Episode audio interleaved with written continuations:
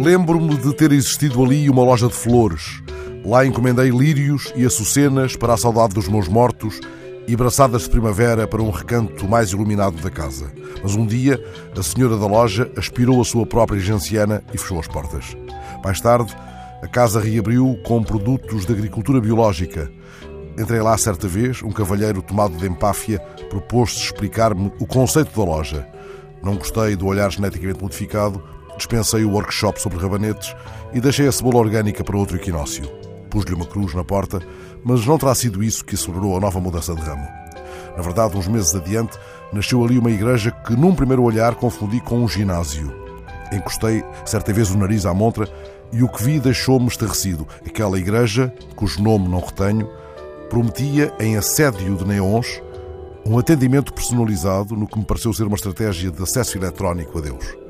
Um consultório para a transcendência, se posso dizer, através de luzes, tecnologia e talvez algum dízimo.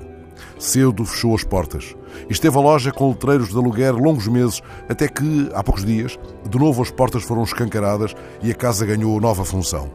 O que me chamou desta vez a atenção foi o tom garrido do cartaz colocado sobre a grande vidraça. Frutas tropicais, explosão de cores. Uma loja chinesa, a terceira loja de chineses vendendo fruta na mesma rua. Mas esta, ali onde uma igreja que prometia atendimento personalizado no acesso eletrónico à transcendência, tem um nome que de algum modo retoma a promessa interrompida. Chama-se esta nova loja Todas as Famílias Felizes. Nada que não tenha sido já prometido por investigadores de universidades inglesas e australianas num estudo feito em parceria.